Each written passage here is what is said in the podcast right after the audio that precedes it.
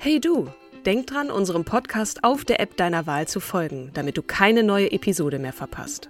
Und wenn du uns noch mehr unterstützen möchtest, schenk uns fünf Sterne auf Apple oder Spotify und lass uns auch noch eine tolle Rezension da. Mit Acast Plus kannst du uns übrigens werbefrei hören und auch 24 Stunden vor dem offiziellen Launch unsere neueste Episode vor allen anderen hören.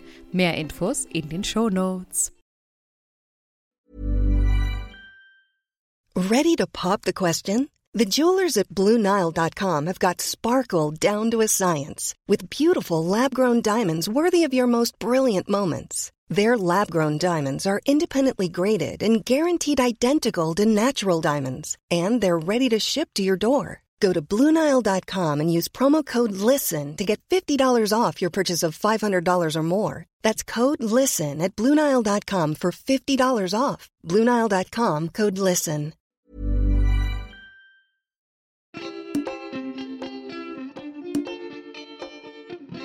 Hallo und herzlich willkommen bei Starke Frauen, dem Podcast, in dem wir euch jede Woche beweisen, was Frauen so alles leisten und geleistet haben. Heute, gestern und hoffentlich auch morgen.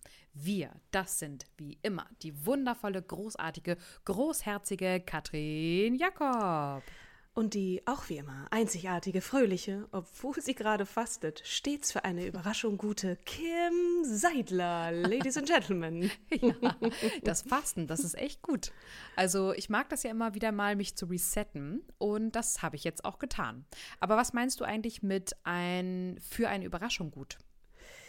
Naja, in der letzten Folge, in der letzten Folge zu Helen Keller, der taubstummen Aktivistin und Schriftstellerin, ähm, gerne mal reinhören, meintest du doch, dass du als Jobvermittlerin zum Beispiel auch für blinde Menschen ähm, gearbeitet hast und äh, das wusste ich eben noch nicht. Oder deine Zeit in Dänemark, äh, in der du für diese Familie gearbeitet hast und da dachte ich mir, wir sollten auf jeden Fall noch mal eine Folge machen zum bunte Vogel sein, so im Job. Ähm, oder? Fall. Was meinst du? Mhm. Auf jeden Fall, das machen wir zu 100 Prozent. Du kannst auch so viel beisteuern zum bunten Vogel und das ist so genial, weil du lebst nur einmal, ne? Also ja. du willst ja auch, na gut, das führt jetzt so weit, das machen wir beim bunten Vogel. Ähm, was machen wir heute, Katrin? Welche Frau stellen wir heute vor? Ich wollte nur ganz kurz sagen, es gibt auch einen wirklich tollen Podcast, den ich auch nur empfehlen kann. Der heißt nämlich Alles auf Anfang. Darin mhm. berichten Frauen, wie sie sich beruflich und auch privat komplett neu erfunden haben. Zum Beispiel die Schlagersängerin Cindy Berger, die heute Seniorenbetreuerin ist. Oder Jenny Elvers, die ihr vielleicht auch noch kennt, die von ihrer Alkoholsucht und dem Entzug berichtet. Aber du hast recht, wir sollten starten, weil diese Frau hält so viele Informationen und tolle Wendungen, ein, eine unglaubliche Geschichte parat für uns, ähm, dass wir jetzt auf jeden Fall starten sollten. Von ihr stammt das Zitat, zu Hause war ich unzufrieden, wie ein farbenfroher Schmetterling in der Sonne, so wollte ich leben. Also im mhm. Sinne bunte Vogel. Es handelt mhm. sich um die niederländische Tänzerin und möglicherweise Spionin Mata Hari. Oh ja, eine unglaubliche Kombi, die auch übrigens an eine Episode erinnert, nämlich die Vorstellung von Josephine Baker, die Absolut. ja auch in der Zeit. Musste ich auch dran denken. Mhm. Ja, die auch genau in der, also in einer ähnlichen Zeit, eigentlich die gleiche Zeit, nur ein bisschen Zeit versetzt, ihre Tanzkarriere machte und aber erst im Zweiten Weltkrieg als Spionin arbeitete, oder Katrin? Genau, wir sind jetzt ein bisschen früher ähm, mhm. in den Niederlanden. Also ich hatte den Namen auch erstmal dem gar nicht, äh, dem Land gar nicht zugeordnet. Äh, nee. ähm, war auch völlig, also ich hatte den Namen schon mal gehört und war total entwaffnet auch von, von dieser Geschichte. Ähm, Matahari ist ein Künstlername, der im Übrigen malaiischen Ursprungs ist und Sonne bzw. Auge des Tages bedeutet. Oh, oh toll. Ja, ne? Matahari steht übrigens, um das in den historischen Kontext einzubetten, für die Rolle der Frau im langen 19. Jahrhundert. Historisch eingeordnet in, in die Zeit des Umbruchs, des Kolonialismus und der durch den ausgebrochenen Ersten Weltkrieg gesteigerten, äh, der gesteigerten Emanzipation der Frau. Mata Hari ist ein Paradebeispiel für das sich verändernde Rollenbild in dieser Zeit. Aber fangen wir erstmal von vorne an. Ja, Als Kindheit, Klassiker. Genau, Klassiker. Als Margarete in Leuwarden geboren wurde, war Holland ein zutiefst puritanisches Land, wo Frauen den Männern untergeordnet und ein gottgefälliges Leben als Ehefrau, Mutter und Familienbetreuerin zu leben hatte. Man legte also keinen Wert auf die Eigenständigkeit der Frau, sondern eher auf ihre Unterwerfung. Das war die Devise der damaligen Zeit. Also die Frau hatte ja. zu gehorchen. Nicht nur in den Niederlanden, ne? Nee. Welches Jahr sind wir denn gerade? Äh, ach so, ja. Da komme ich jetzt hin. Warte doch einmal. Entschuldigung. Geboren wurde Matahari als Margareta Gertruida Zelle am 7. August 1876 in Leuwarden in Friesland. In ihrer Geburtsstadt gibt es übrigens seit den 90er Jahren im Friesischen Museum eine Matahari-Kollektion mit einer Dauerausstellung. Mhm. Und auch eine Matahari-Stiftung, die sich die Rehabilitation von Matahari zum Ziel gesetzt hat. Warum sie rehabilitiert werden musste, das ja. erzählen wir euch in dieser Episode. Ich bin schon ganz aufgeregt. Es gibt so viel Cliffhanger in dieser Folge. ja. Ähm, sie ist das erste Kind und auch das, die einzige Tochter des Hutmachers Adam Zelle und seiner Ehefrau Antje van der Meulen. Er ist ein reicher Kaufmann, sie ist Hausfrau. Und somit ist sie in eine reiche Kaufmannsfamilie reingeboren. Mhm. Die Mutter Antje hatte javanische Wurzeln. Ich weiß gar nicht, ob ich es richtig ausspreche, aber ja, genau, Javanisch. Genau, richtig. Ne? Von Java, ne? Wo mhm. liegt Java? Äh, Indonesien. Ah, ist eine indonesische Insel. Also ihre Familie. Also Kolonie, holländische mhm. Kolonie oder niederländische Kolonie, ne, zu der Zeit. Genau. Mhm. Mar Margarete hatte drei jüngere Brüder, Johannes Henderikus und die Zwillinge Arianne und Cornelis Könrad. Zumindest ähm, ist das ziemlich sicher, denn jetzt müssen wir so nochmal einschieben. Mhm. Achtung, Achtung, wir sind stets bemüht gewesen in der Recherche, aber es gibt sehr viele Mythen, die sie selbst um sich herum erfunden hat, die auch ihr Vater um sie herum erfunden hat. Und mhm. ähm, auch viele Histori Historiker sind sich bei manchen Äußerungen nicht ganz so einig in einer Biografie von Friedrich Wenker-Wildberg aus 1936, die passenderweise den Titel trägt Matahari Roman ihres Lebens, mhm. hieß es. Über Matahari hat sich im Laufe der letzten 20 Jahre eine ziemlich umfangreiche Literatur angesammelt. Unterzieht man die einzelnen Schriften einer kritischen Untersuchung, so bleibt sehr viel Spreu und herzlich wenig Weizen übrig. Ja, man wundert sich geradezu, dass über eine Frau, die immerhin eine Zeit lang im hellen Rampenlicht der Öffentlichkeit gestanden und Behörden, Presse und Literatur beschäftigt hat, die widerspruchvollsten und unwahrscheinlichsten Geschichten verbreitet wurden. Das, was jetzt also kommt, ist unter Vorbehalt der Faktenlage. Ne? Und wie du gerade schon sagtest, Kim, wir haben uns stets bemüht, da auch äh, das eine oder andere Mal dagegen zu setzen. Und wir haben uns auch im Vorwege dann so da ausgetauscht, so, um, ist das jetzt richtig, können wir das sagen? Also immer bitte unter Vorbehalt. Mhm. Margareta oder auch Gret, wie sie damals genannt worden sein soll, hatte eine ziemlich bewegte und auch interessante Kindheit mit einem Vater, der das Geld liebte und es auch gern ausgab. Er ließ sich angeblich auch äh, Baron nennen, ohne adlig zu sein. Also hatte irgendwie eine, eine äh, Faszination auch äh, für, für das Adelsgeschlecht.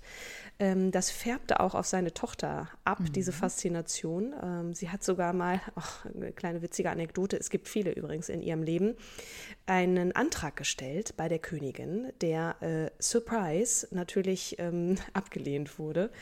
Das soll auch ziemlich sicher so gewesen sein. Also das ist nicht eine, eine Legende, sondern es gibt tatsächlich auch einen Schriftwechsel, den man in diesem besagten Museum, das du gerade erwähnt hast, auch einsehen kann. Ja, also, sie hat also sehr viel Schriftwechsel mit dem Papa gemacht, ne? Ja, mhm. genau. Ähm, aber in dem Fall auch ähm, vermutlich mit der Königin. Also dieser, dieser mhm. Brief mit der Königin mhm. ist da zu sehen.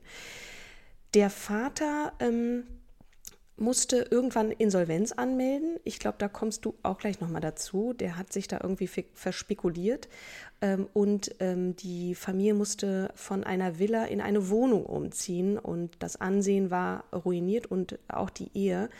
Ähm, und da muss ich auch ein bisschen an dich denken, nicht, dass du ungefähr so viel äh, gemeinsam hast mit Matahari. Aber Nein, auch, aber ich, ja. same ja. hier. Redest du gerade über meine Historie? Ja, genau, genau. Wie du erzählt hast auch, dass ihr, also dass dein Vater dann irgendwann ähm, auch in Geldnöte kam als mhm. Geschäftsmann und dann eben auch dieser soziale Abstieg dann für euch oder auch dann insbesondere ähm, für dich und deine Mutter sehr, sehr schwer war, natürlich auch für ihn, aber ähm, ja. da äh, gerne mal auch wieder in äh, ein, eine, ein Hinweis auf äh, die beiden Folgen, die wir über uns gemacht haben. Ja. Wir machen sehr viel Werbung für uns, aber oh ich fand hallo. einfach, es ist auch immer wieder schön, äh, da nochmal reinzuhören. Ähm, nochmal kurz zurück zur zu Gret ähm, oder Margarete. Ähm, die ging nicht so besonders gern zur Schule äh, und war auch selten da, brachte dann auch noch schlechte Noten mit nach Hause, also vor allem in der Grundschule. In einem Zeugnis soll wohl auch gestanden haben, wie das bei uns so in der Grundschule ist, ne? Ähm, wenn dann so eher ähm, beschrieben wird, wie sich das Kind verhält, ist dengelig vertroken. Also ich, wir, wir bitte, also wenn, wenn jemand zuhört, der, der Holländisch oder Niederländisch spricht, bitte seht uns nach. Wir, ich, wir können das nicht so gut. Auf jeden Fall übersetzt heißt das, ist vermutlich verzogen. Ähm, also als, als ungehorsames Kind äh, da auch schon auffällig geworden. Ja, sie ist vom Papa ja wie eine Prinzessin behandelt worden. Ja, ne? Mhm. ja, der liebte seine Tochter auch. Was sie aber liebte, waren Sprachen. Sie lernte super gerne äh, und auch nämlich Englisch, Französisch und Deutsch. Und das sollte ihr auch später helfen, einerseits und andererseits, und Achtung, hier noch wieder der Cliffhanger, auch zum Verhängnis werden. Mhm. Der war gut, Katrin. Mhm. Ähm, ja, es ist auch nicht weiter verwunderlich, dass Margarete keine Lust auf Schule hatte, denn zum einen war da die Trennung der Eltern. Mhm. Ne, der Vater hatte sich, der hatte äh, an der Börse mit Aktien sich, hatte gut gepokert und ist dadurch reich geworden, hat aber leider, leider weiter gepokert, mhm. wenn man mhm. Pokern sa äh, dazu sagen kann, und hat das ganze Geld halt wieder verzockt. Ja. Das hat die Ehe nicht ausgehalten. Und der Vater ist dann nach Amsterdam gezogen und die Mutter ist dann 1890, als sie 14 Jahre alt war, an Tuberkulose gestorben. Mhm. Also die Mutter nicht 14, sondern ähm, nee, als die Tochter 14. Die Tochter, ja. Äh, ja, danke, danke für den Hinweis. Lehrerkind-Kommentar. Margareta und ihr einer Bruder Johannes, also der Jüngste, kamen zurück zu ihrer Großmutter, äh, später dann zum Patenonkel, der dann veranlasste, dass sie sich zur Kindergärtnerin ausbilden lassen soll. Das hat aber nicht ganz so zu ihr gepasst. Mhm. Und einige Quellen sagen auch, dass sie ähm, dann ein Verhältnis mit dem Direktor gehabt hätte. An dieser Schule, ne, die dann das ausbildet. Ich weiß nicht, wie das so weiterführende Schule gewesen sein soll, aber genau, der. Es, genau, ja. also wir glauben ehrlich, also es war, äh, manche Quellen sprachen vom Missbrauch, ähm, mhm. Kindesmissbrauch. Und äh, sie selber schreibt das in ihrer Autobiografie auch, äh, wobei man ihre Autobiografie auch wie einem äh, jetzt nicht herablassend, aber ihr könnt das gerne mal, stöbert da mal drin rum. Es liest, liest sich schon wie so ein bisschen wie so ein Groschenroman. Nichtsdestotrotz mhm. glaube ich, wird das schon, also dass sie da schlechte Erfahrungen gemacht hat, das können wir wahrscheinlich, ja, so stehen lassen. Auf es kam Fall. auf jeden Fall raus und es gab einen ziemlichen Aufstand, der dazu führte, dass Margareta die Schule verlassen musste und zu ihrem Onkel nach Den Haag geschickt wurde. Der Schulleiter, by the way, durfte natürlich zur damaligen ja. Zeit im Amt bleiben, weil wir haben es ja auch schon gelernt, der Mann war das starke Geschlecht und die Frau sollte sich einfach fügen. Und nicht nur das, er gilt bis heute als veritabler niederländischer Pionier der Erziehung und Ausbildung von Kindern im Vorschulalter. Immerhin Vorschulalter. Ja, das äh, lassen wir jetzt auch mal so stehen. Gar nicht so viel später, wir sind jetzt schon im Jahr 1894 und zwar im Alter von 18 Jahren lernte sie ihren späteren Ehemann, den wesentlich älteren niederländischen Kolonialoffizier Campbell Rudolph John McLeod kennen und zwar durch eine Zeitungsannonce. Das heutige Tinder? So, so ungefähr. Also gibt es ja auch heute noch, ne? Mhm. aber ganz süß. Darin stand auf jeden Fall: Offizier auf Urlaub aus Niederländisch-Indien sucht junge Frau mit liebenswürdigem Charakter zur Eheschließung. Also der kommt gleich zum Punkt und sie denkt, yes, ist zwar kein Adliger, aber auch nicht schlecht. Und ja, es ging dann auch ziemlich schnell los. Zack, zack, zack, Ehe wurde geschlossen und äh, relativ bald, nämlich nicht erst neun Monate nach der Hochzeit, wurde der Sohn Norman geboren und zwar am 30. Januar 1896. Du meinst, es war ein Frühchen, ne? Äh, genau. Man muss auch noch mal dazu sagen, sie war 18. Ne? Für die damaligen ja. Verhältnisse heißt das, diese Frau muss verheiratet werden. Mhm. Und offensichtlich ist sie da selber dann sehr aktiv gewesen, um vielleicht noch ein bisschen mit auswählen zu dürfen. Auf jeden Fall fand sie laut ihrer Autobiografie, dass er unfassbar gut aussah. Also es heißt wirklich, vier Jahre später, während der Ferien, begegnete die junge Dame zum ersten Male ihrem künftigen, zukünftigen Gatten. Er ist kein junger Mann mehr, aber er trägt die Hauptmann Hauptmannsuniform mit solcher Ungezwungenheit und Eleganz, dass auf seinem Weg durch die Straßen der Residenzstadt Haag alle jungen Holländerinnen den Kopf nach ihm wenden, wenn nicht gar gleich verlieren. Mhm. Er ist übrigens 39, also er ist doppelt so alt wie sie. Nochmal kurz for the Ja. record. Und das muss eigentlich das Buch von Enrique Carrillo gewesen sein. Du hattest nochmal nachgefragt und ich habe Ja. vergessen nachzurecherchieren. Macht's da draußen gerne. Auf jeden Fall ähm, hast du die Trauung schon genannt. Dann gibt es noch Hinweise bei Projekt Gutenberg. Verlinken wir euch auch gerne, dass äh, ihr Ehemann sie nicht gut behandelt hat, dass er ein Trunkenbold gewesen sei und sie wie eine Dienstmagd behandelt hat. Und er konnte ebenfalls, so wie ihr Vater auch, nicht mit Geld umgehen. Sie musste bei anderen tatsächlich dann betteln gehen. Und das war ihr sehr zuwider. Sie war am Ende dann aber froh, dass sie nicht ihren Körper verkaufen musste. Und dann gibt es auch unterschiedliche Aussagen, warum sie dann nach Java aufge aufgebrochen sind. Sie sagt, es waren die peinlichen Ereignisse vor Ort. Und andere Quellen, ja. Er wurde wieder zurückversetzt. Ne? Er war sozusagen auf Urlaub in den Niederlanden und musste dann wieder zurück und dort Dienst leisten. Bei der Kolonialarmee. Genau. In der ersten Phase, äh, als ihr, äh, ihr Sohn war ja geboren, der war ja noch drüben geboren und in Ja. der ersten Phase hat er wohl ähm, ja vor anderen Frauen nicht Halt gemacht und wurde handgreiflich. Ähm, ab dem Ihr gegenüber Zeitpunkt, auch, ne? genau, ihr Ja. gegenüber ab dem Zeitpunkt, als sie anfing, so ein bisschen zu leben. Sie hat dann auch mitgekriegt, dass eine Offiziersfrau Selbstmord beging und das war für sie dann der Auslöser nach einem weiteren Todesschicksalsschlag. Äh, da kommen wir gleich zu. Mm, Erstmal wird ja noch die Tochter geboren. Also es gibt auf jeden Fall noch ein Kind Nummer zwei. Und zwar zwei Jahre nach der Geburt von Norman wird äh, die Tochter Jeanne-Louise geboren, die von allen auch nur Non genannt wurde oder Non. Das heißt äh, Mädchen äh, auf äh, Malayisch. Und die wird in Malang geboren, äh, wohin eben John da versetzt worden war. Das war auch ein sehr, sehr schöner Ort und äh, das gab da viele Vergnügungs- und Beschäftigungsmöglichkeiten. Da ging es ihr dann auch noch ganz gut. Äh, Da hatte sie also keine Langeweile mehr. Sie hat auch angefangen, Theater zu spielen. 1898 anlässlich der Feierlichkeiten zu Königin Wilhelminas Thronbesteigung wurde das Stück Die Kreuzfahrer aufgeführt. Und wen durfte Margareta da spielen? Natürlich die Königin. Äh, Das war auch wohl ihr erster öffentlicher Auftritt. Ja, kommen wir zur Tragödie. Ihr Sohn Norman stirbt infolge einer Vergiftung. Ja. Und über die Gründe gibt es unterschiedliche wilde Spekulationen. Das eine wäre, dass Norman an Syphilis äh, gestorben sei, mit der sein Vater, also ihr Ehemann, Margaretes Ehemann, ähm, wie auch die Mutter und die Schwester dann angesteckt worden wäre. Ähm, das andere ist der Vergiftungstod, von dem bezeugt dann auch äh, Margareta in ihrer Biografie, die allerdings dann sagt, sie hätte dann selber Hand angelegt und äh, die, die Magd, die das Kind vergiftet hätte, dann auch ermordet, was faktisch nicht stimmt, weil sie hat es, äh, die, die Magd hätte es erst am Sterbebett laut Historikern geäußert. Also von daher das eine oder das andere. Oder der Arzt, Oh, der den kleinen Jungen äh, mit äh, behandelt hat, hat das mit Quecksilber getan. Offensichtlich eine gängige Methode damals, dagegen Mhm. vorzugehen. Und Norman sei an diesen an dieser äh, Quecksilbervergiftung dann gestorben. Wie dem auch sei, das Kind stirbt auf jeden Fall in einem sehr jungen Alter und das ist natürlich für jede Mutter und auch für die Eltern äh, ein traumatisches Erlebnis.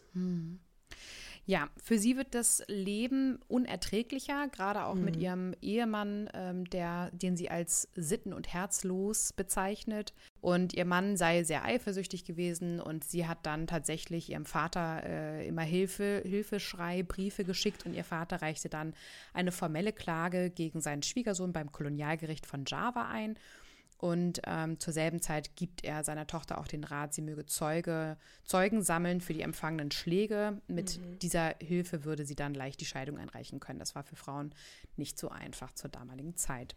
Ja. Die holländische Kolonie erfährt nach und nach davon, verachtet ihn, das macht das Ganze aber nicht besser. Das Verprügeln einer Ehefrau stand damals übrigens äh, ja noch nicht unter Strafe. Ja. Genau. Also wahrscheinlich Dann- nicht nur in, in Holland beziehungsweise in deren Kolonien nicht, sondern auch überall sonst. In Deutschland auch nicht. Dann äh, kehren sie zurück nach Amsterdam. Hier gibt es auch zwei Varianten. Hier wird gesagt, das eine wäre der Ruhestand von ihm und das andere ist, ähm, dass der MacLeod, also der John, entscheidet, einfach nach Amsterdam zu gehen. Aus welchen Gründen, weiß man nicht. Auf jeden Fall wird dort dann der Antrag auf, äh, äh, auf Scheidung von äh, Margareta eingereicht und verhandelt. Das Jahr 1901 geht jetzt zu Ende und das Ehepaar bleibt trotzdem weiterhin beieinander. Und liegt aber auch ein Stück weit daran, dass die Scheidung selbst drei Jahre noch dauerte. und er ihr auch da noch relativ lange das Leben zur Hölle gemacht hat. Mhm. Auch obwohl sie sich dann räumlich dann trennten. Er ist zum Beispiel eines Tages dann einfach weggegangen mit der Tochter auf dem Arm und ist nicht wiedergekehrt. Sie war sehr verzweifelt. Man kann sich das auch sehr gut, oder wir können uns das, glaube ich, sehr gut vorstellen. Mhm. Sie weiß auch nicht, wo sie ihr Kind suchen soll. Sie hat kein Geld mehr. Äh, in Hast und Eile verkauft sie dann ein paar Wertsachen und geht zu ihrer Tante, die sie ähm, betitelt als Baronin Swerz van den Landes die in Arnheim an den Bankier Gutfried verheiratet wurde. Nochmal, das war eine andere Zeit, in der Frauen verheiratet wurden mhm. und sehr häufig nicht selbst wählten. Ihr Ehemann zahlte ihr kein Geld, auch wenn das tatsächlich ähm, vom Gericht Ihr wurde doch eigentlich die Tochter auch zugesprochen, oder nicht? Ihr wurde auch die Tochter zugesprochen, genau. Ja, aber ähm, er zahlte ihr dann trotzdem keinen Unterhalt und man Er zahlte keinen Unterhalt. Er hat dann auch noch in der Presse mitgeteilt, dass er ihr keinen Unterhalt zahlt, weil sie noch Schulden hat und jetzt komme nicht für ihre Schulden auf. Damit hat er ihren Ruf komplett ruiniert. Ich hatte ja, mhm. heute Morgen hatten wir gesprochen, da meinte ich so, ja, eigentlich kann man auch sagen, ist der Ruf erst ruiniert, dann lebt es sich ganz ungeniert. Das hat sich Margarete dann nach ein paar ja. Jährchen auch gedacht. Vielleicht, aber sie ist auch geflohen. Ne? Sie ist auch ja, ja. erstmal weg. Ähm, genau. wohin, das sage ich gleich. Erst, erst ist sie noch zu ihrem Vater, der hat dann sie unterstützt. Also die Tochter ist dann zum Vater gekommen, weil sie auch von, von drei Gulden und also wie soll sie ihre Tochter noch durchbringen? Mhm. Also hat der Vater dann auf ganzer Linie gewonnen, wenn man das mal so verächtlich sagen darf. Mhm. Also der Vater der Tochter, nicht ihr Vater. Ja, der Vater oh. ihrer Tochter. Der Ehemann, der Ex-Mann. Ja, ja, ja. Ach, John. The John. Was, also man könnte jetzt sagen, sie kann auch voll verzweifeln und jetzt alles hinwerfen und sagen, okay, was, was nützt es denn? Ich ergebe mich meinem Schicksal. Aber es ist mitnichten so, denn sie beschließt, aus der wirklich schlimmen Situation dann einem Traum nachzugehen. Also sie, sie möchte nach Paris. Da ist es, äh, das ist das Jahr 1903 und erstmal mit der ganz simplen, vielleicht auch naiven Vorstellung, ich gehe dahin und ich starte eine Karriere als Mannequin. So, ne? Mhm. Französisch kann ich ja, also hin da. Der Plan ging erstmal nicht auf, wie man sich vielleicht auch denken kann. Sie schlägt sich so ein bisschen durch mit, mit Jobs, Gelegenheitsjobs, steht Modell für Maler, bekommt aber irgendwie nicht so richtig Fuß an die Erde und, und kehrt erstmal frustriert wieder zurück in die Niederlande. Also sie reist echt wirklich äh, ja. viel hin und her, um es dann ein Jahr später wieder zu versuchen.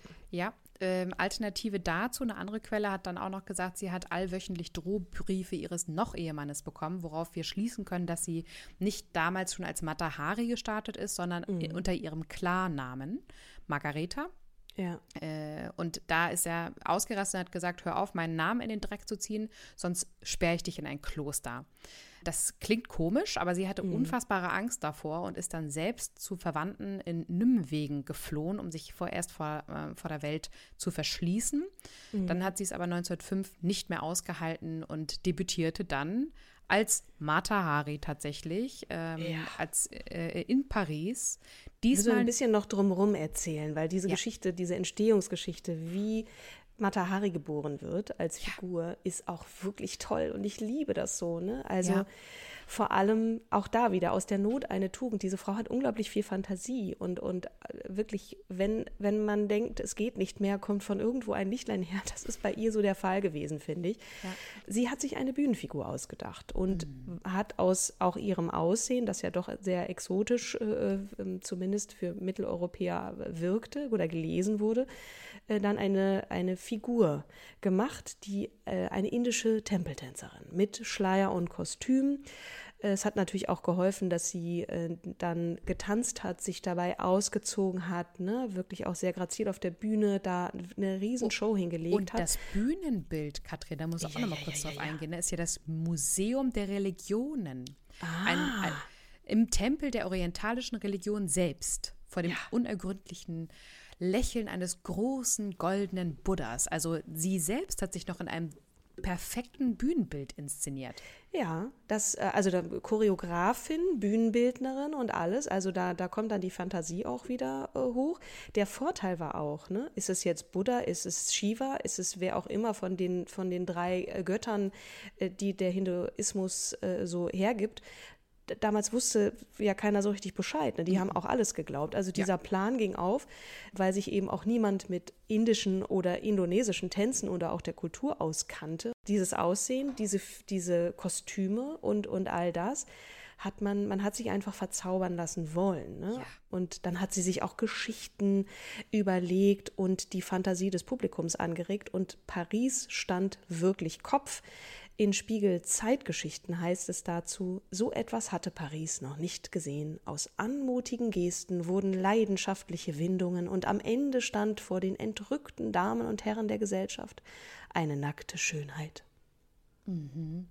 Also ich halte noch mal fest, ja. zwischen 1903 und 1905 äh, ist dann die Margarete Gertrud gestorben.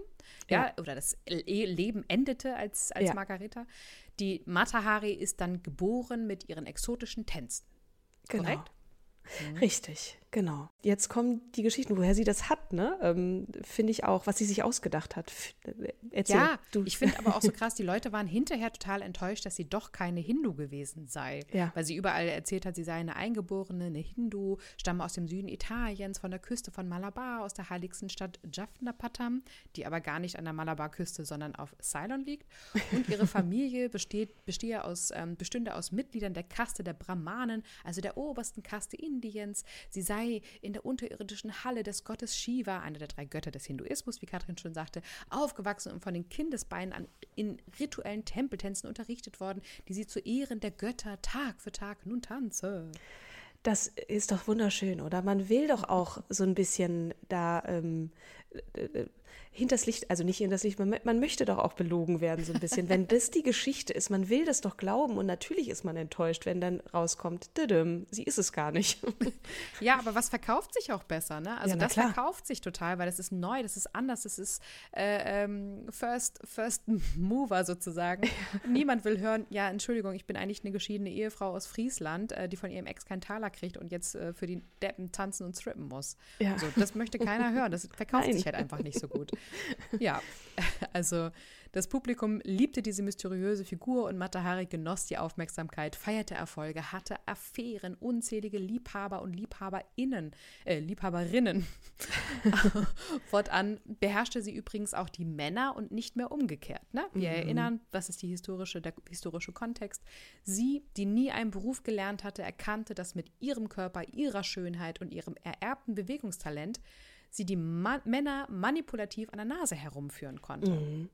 Ja, Ach, das, herrlich. Ja. Das ist so ein bisschen Genugtuung jetzt gerade, ne? Vor ja. allem, was du so erzählt hast, wenn man sich so die Ehe dann auch nochmal so vor Augen führt in der Zeit und dann diese Schönheit, die ja wirklich auf der Bühne steht, etwas erhöht über die anderen. Sie schaut ja auch von da oben herab ja. und liebt das auch ne? und geht und, darin auch auf. Das finde ich, find ich schon toll. Und mhm. schafft es wirklich, sich gekonnt in Szene zu setzen. Ja, die wird eine Marke und, und damit auch ihr unabhängiges Leben zu führen. Ja. Na, Sexualität und Liebe spielen eine große Rolle, mhm. die sie zwar nie richtig gelernt und ausgelebt hatte, aber sie waren hier auch häufig Mittel zum Zweck. Ja. Ja. Dann die großen Varietés, also es ging ab. Sie hat wirklich ja. die große Karriere gemacht. Äh, die Begeisterung schwappte über in andere Länder. Sie tanzte in Monte Carlo, Wien, Berlin und in der Weltstadt Wiesbaden. Immerhin Landeshauptstadt, ne? Es ja. ist nicht Frankfurt. Und nicht nur sich selbst in Szene setzen, sondern auch die Presse zu bespielen, war ein großes Talent von ihr. Ne? Wenn jetzt mhm. gerade mal ein bisschen Stillroter See war bei der Presse, dann hat sie einfach irgendwie erzählt, sie heirate jetzt oder sie ist äh, verlobt mit Hans und Franz und dann bums, wurde sofort wieder über sie berichtet. Also die wollte aufhören. Das bedeutet, wenn ich jetzt mich verheirate und irgendwo anders hingehe, dann kann ich ja leider nicht mehr tanzen. Und die Presse war dann, oh nein, Mata Hari geht von der Bühne. Nein, ja, sie muss das, bleiben. Ja, genau. Genau. Dann hatte sie ihre Europatournee 1907, da kehrte sie nach Paris zurück. Im selben Jahr brachte ihr eigener Vater Adam das Buch Matahari heraus, das ihre mhm. wahre Lebensgeschichte enthalten sollte, wobei da auch gefälschte Dokumente dabei waren, Im mit denen der Kapitel, Vater. Ne? Hattest du mhm. gesagt, ja. Genau, also die drei, ersten drei Kapitel hatte, hatte sie selber geschrieben, dann hatte sie aber irgendwie keine Zeit mehr, das dann ihrem Vater rübergeschickt und meinte, hier, mach mal weiter oder äh, publizier mal. Und dann hat mhm. er gesagt, okay, dann haue ich da jetzt nochmal ordentlich ein bisschen Schmalz drauf. Und das wurde dann aber doch relativ entlarvt, dass sie halt nicht adliger Abstammung sei. Das wollte ihr Vater unbedingt nochmal durchkriegen. Äh, Ende 1907 ging sie für eine Weile nach Ägypten. wir haben da auch wieder unterschiedliche Quellen. Der eine sagt vermutlich, um dem Trubel zu entkommen. Mhm. Und äh, eine andere Quelle oder sie selbst sagt dann auch, sie hat sich da ganz stark mit der Wissenschaft der Liebe beschäftigt, denn sie sah sich als eine heilige Kurtisanin. Und ein kurzes Zitat, um zu gefallen, beachte wohl die Ratschläge des Atava Veda. Das ist, Veden sind so Lehrschriften ne? und lerne von, von den Althergebrachten und äh, du wirst die, die Liebe und das Liebesspiel beherrschen oder genau. wahrscheinlich ist das irgendwie also, so. Doch, ne? doch, doch, es geht ganz viel um, du musst den Mann äh, überall streicheln und ihm das Gefühl geben, er ist, also das, was ich jetzt, weiß ich nicht, was man als so Binsenweisheiten mitkriegt mit, mhm. ähm, du musst den verwöhnen von oben bis unten und alles äh, und ihm zeigen, dass er der Beste, Schönste, Klügste ist äh, und dann kriegst du, was du willst. Und das war ja auch ne, Mittel äh, zum Zweck bei ihr mhm. ganz stark. Äh, später auch um, sie war ja viele eine Mätresse von Hans, also von den von The Who is Who der guten Gesellschaft aus Politik. Hans und Franz, du kannst du ruhig so sagen. ähm, genau. Als sie dann nämlich zurückkehrte, merkte sie leider, dass der Hype, den sie um sich aufgebaut hatte, ein bisschen abgeebbt war, dass sie also fast eigentlich in Vergessenheit geraten war. Sie tanzte nach wie vor und wurde auch für Rollen besetzt, aber mittlerweile hatten sich da ja auch andere Tänzerinnen gedacht, Mensch, also orientalische Tänze ausziehen und da so ein bisschen so ein, so ein Mysterium drum stricken, das ist doch ein richtig guter Trick, beziehungsweise eine, eine mega gute Masche, um Geld zu verdienen. Das mache ich auch. Und da war sie nun also, als sie zurückkam, nun eine von vielen mittlerweile also nicht ganz die einzige. Und sie musste sich was überlegen und hat da in der Zeit eben vor allem sich reiche Männer gesucht und war deren Kurtisanin und hat eben auch das, was sie gelernt hat, offensichtlich dann an denen angewendet und hm, auch von ihnen profitiert.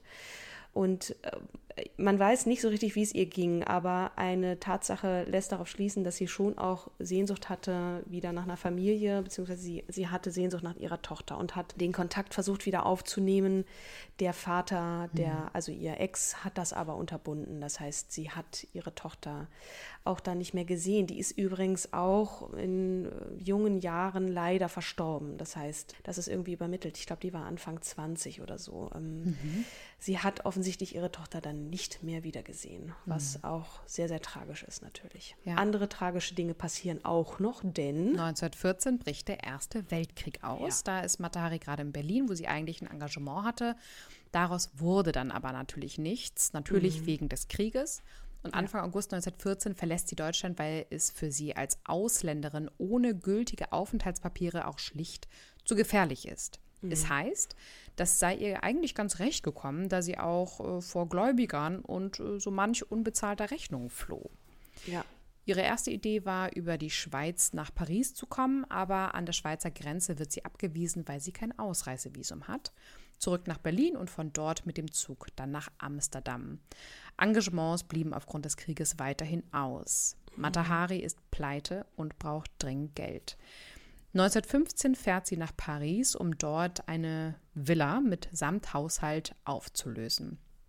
Diese Reise wird übrigens später ausgelegt als Erkundungstour zum Ausspionieren französischen Vorbereitungen zu einer neuen Offensive, was aber viele Biografinnen bezweifeln. Mhm. Aber nun haben wir es nochmal angeteasert, Katrin. Ja. Matahari wird Spionin ja, und ähm, man weiß es nicht so genau. Es ist dubios, aber vermutlich nein. Man hat ihr zu Unrecht diese Tätigkeit angehangen. Äh, wie das alles kam, das müssen wir gleich noch mal ein bisschen aufdröseln. Also was auf jeden Fall feststeht, ist, Martha Hari braucht Geld, um ihr Auskommen zu sichern. Die hat ja auch ziemlich äh, auf großem Fuße gelebt. Hinzu kam, dass sie ähm, sich in einen jungen russischen Offizier verliebt hatte, der nur noch ein Auge hatte, weil er das im Krieg verloren hatte und sich auch um den kümmern wollte und das irgendwie ähm, nun auch teuer war, diese Behandlung.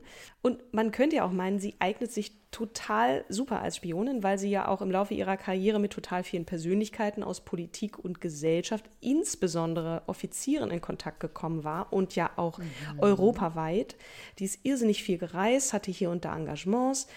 Das war ja für eine Spionagetätigkeit in der Tat sehr hilfreich. Nur, äh, sie hat auch noch immer damit kokettiert, ja auch schon von vornherein, ja, ähm, wen sie alles kennt. kennt genau.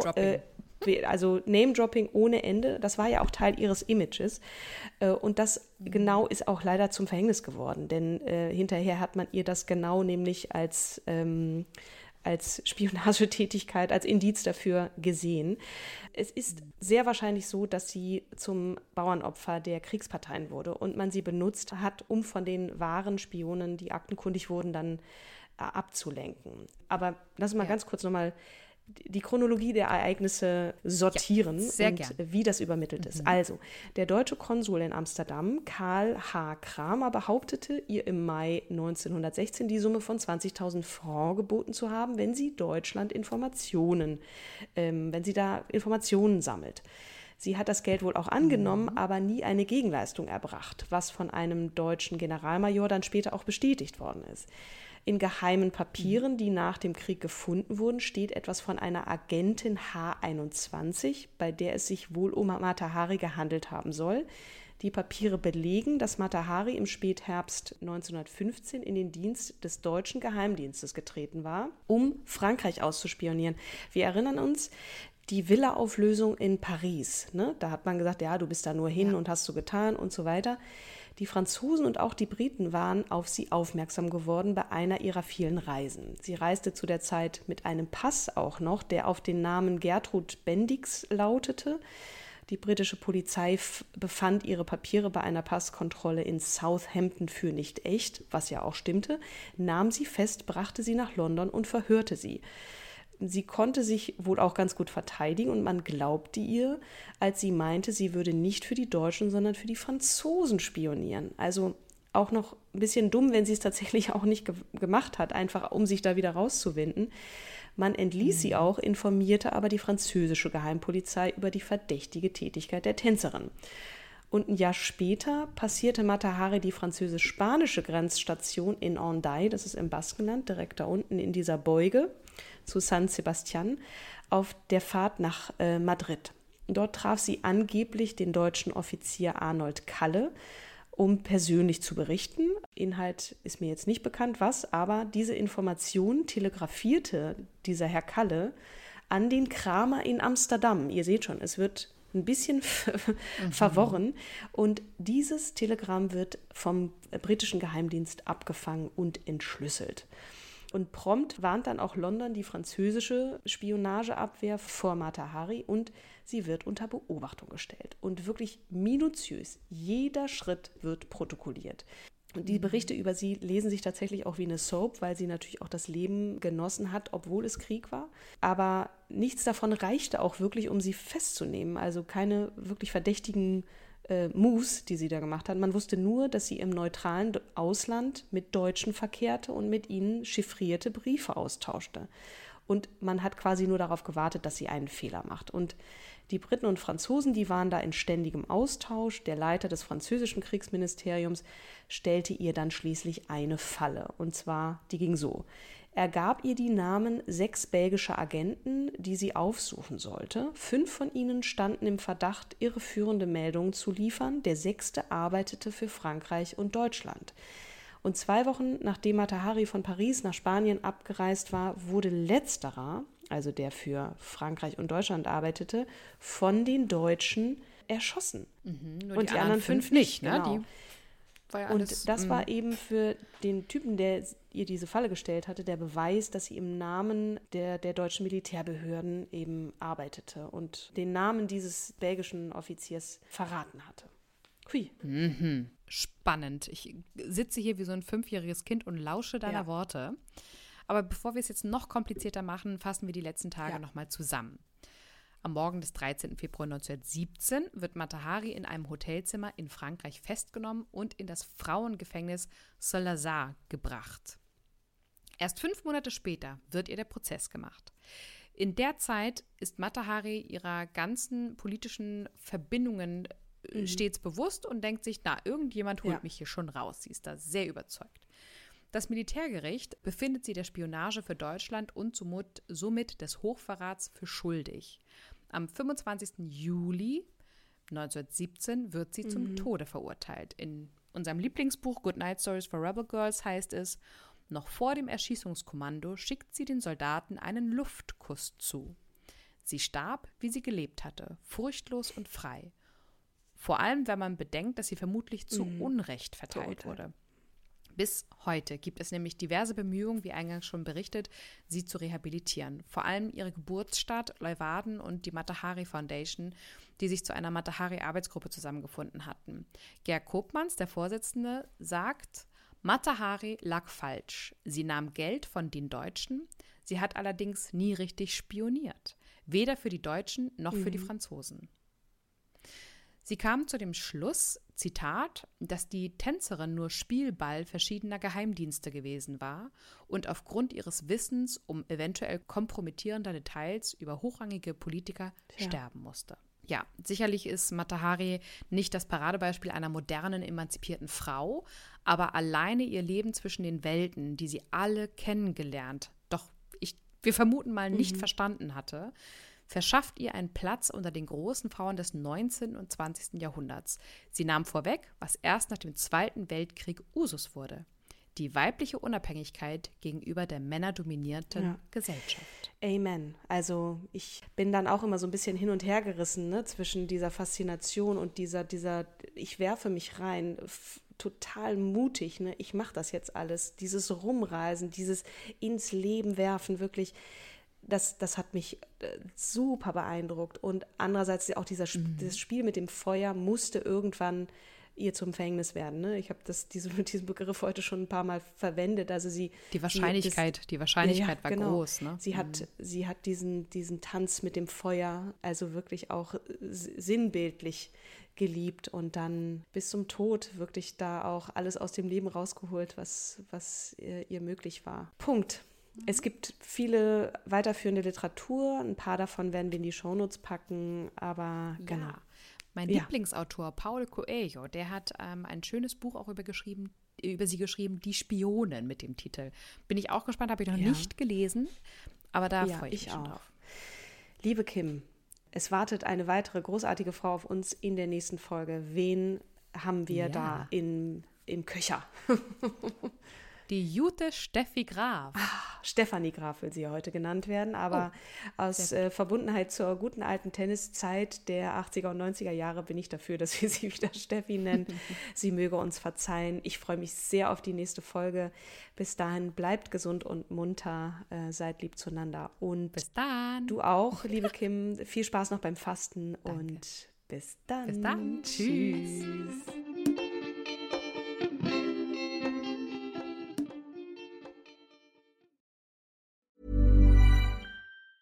Planning for your next trip? Elevate your travel style with Quince. Quince has all the jet setting essentials you'll want for your next getaway, like European linen, premium luggage options, buttery soft Italian leather bags, and so much more. And is all priced at 50 to 80% less than similar brands. Plus, Quince only works with factories that use safe and ethical manufacturing practices. Pack your bags with high-quality essentials you'll be wearing for vacations to come with Quince. Go to quince.com slash pack for free shipping and 365-day returns.